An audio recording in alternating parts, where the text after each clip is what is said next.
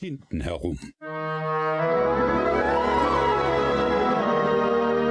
Ein Mensch, der etwas auf sich hält, bewegt sich gern in feiner Welt, denn erst in weltgewandten Kreisen lernt man die rechten Redeweisen verbindlich, aber zugespitzt und treffend, wo die Schwere sitzt.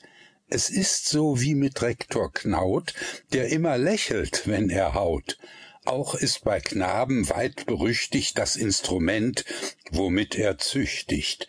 Zu diesem Zweck bedient er nämlich, als für den Sünder gut bekömmlich, sich einer schlanken Haselgerte, zwar biegsam, doch nicht ohne Härte, die sich, von rascher Hand bewegt, geschmeidig um die Hüfte legt. Nur wer es fühlte, der begreift es. Vorn schlägt er zu, und hinten kneift es.